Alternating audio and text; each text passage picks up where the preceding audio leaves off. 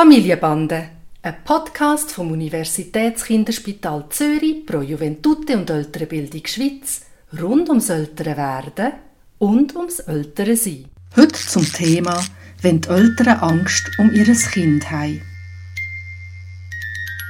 Hi Papi. Hi Noah.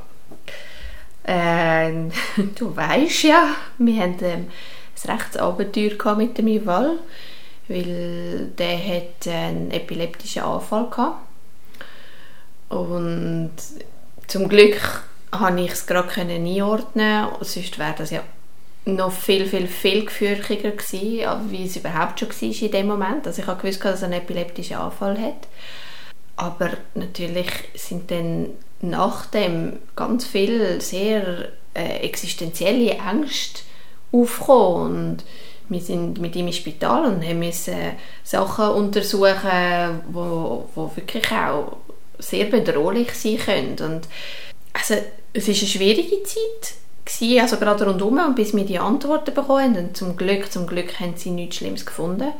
Also ich habe eigentlich zwei Fragen an dich. Wie, wie kann man als Eltern mit so Angst umgehen? Wo, ich meine, nichts Schlimmeres, wie wenn dein Kind ganz, ganz schwer krank ist, oder?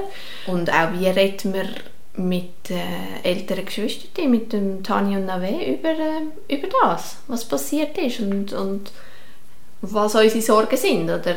Vielleicht redet man auch nicht darüber, was die Sorgen sind. Und der Joval Klammer ist ganz aus, weil er ja noch so klein war, dem muss man eigentlich nichts erklären, sondern der braucht einfach Zuwendung in dem Moment. Oder? Genau. Also er ist ja ein bisschen über Eis. Was ganz wichtig ist, Noah, ist, dass man unterscheidet zwischen einem Ereignis, das einmalig ist, so, wenn jetzt die Eltern wirklich ein schwerkrankes Kind haben, wo, wo krank bleibt. Das finde ich, sind ganz verschiedene Paar Schuhe. Aber nehmen wir jetzt so etwas an wie bei dir, wo glücklicherweise auch jetzt äh, nichts mehr da ist und, und gut ist und ihr einfach die, du nennst es existenzielle Angst, die ihr in dem Moment gehabt habt, dich nicht, nicht einfach wieder loslässt. Und natürlich ist das etwas, wo man kann sagen das braucht einfach Zeit. Und ihr müsst wie in dieser Verunsicherung wieder wie ein Vertrauen in Joval aufbauen, dass alles in der Ordnung ist.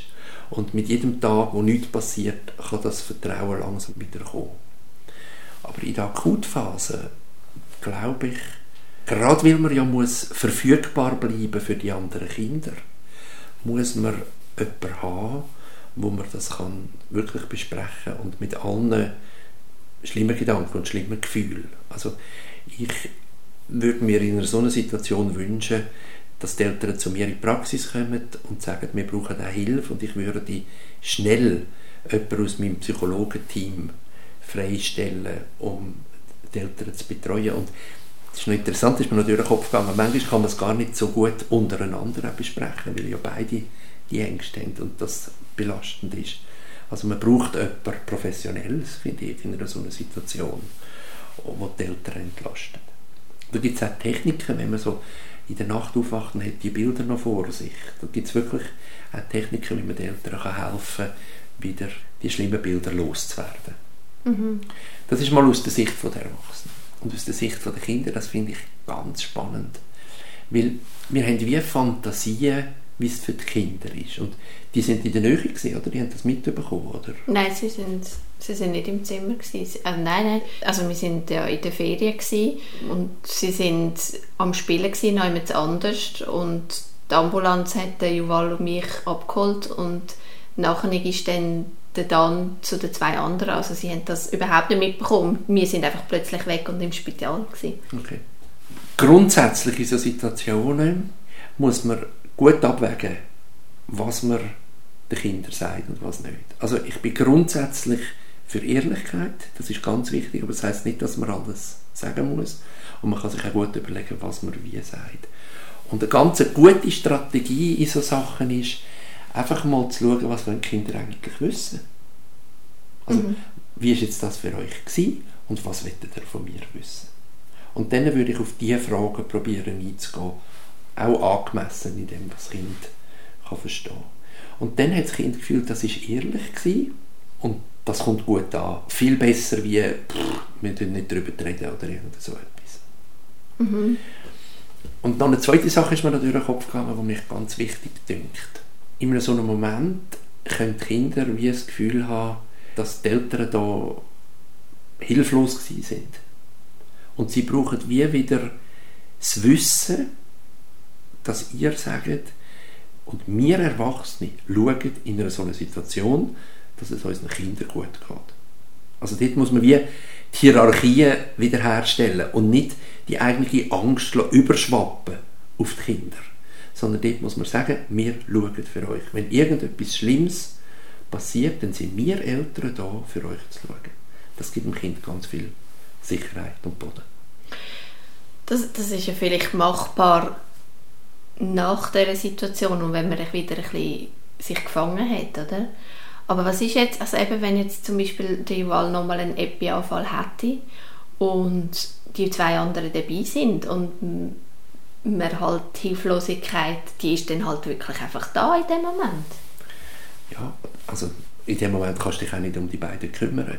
Das ist klar, du musst dich um, um das Kind kümmern, das dich braucht in dem Moment. Und das ist dann einfach im Nachhinein, in einem ruhigen Moment. Ja, es ist, ähm, es hilft mir. Es ist, es, es ist, ich glaube, man braucht in diesem Moment ein so Handlungsanweisungen. Oder? Zu wissen, man kann zu seinem Arzt gehen und der hilft einem weiter und vermittelt einem die richtigen Leute, um darüber zu reden. Und das ist das, was in dem Moment ist, sinnvoll zu machen. Oder man geht nachher nicht auf die Kinder zu und fragt sie, was wollt ihr wissen? Und die Mitteilung, die man ihnen dann macht, ist eine ehrliche Antwort. Es ist nicht eine einfache Situation, aber es ist unsere Verantwortung und wir können die Verantwortung übernehmen, die wir müssen als Eltern und es ist, lastet nicht auf euch als Kinder. Vielleicht noch zum Schluss, ich, es kommen mir ein paar Kinderbücher in den Sinn, wo ich in der Praxis habe, wo erzählt wird, dass einem Kind etwas passiert ist und es ins Spital hat müssen. Und es gibt immer wieder mal Kinder, die auch nicht darüber reden wollen, wenn du sie fragst, haben Fragen dazu oder so. Und dann kann man mit ihnen die Bücher anschauen und manchmal können dann fragen.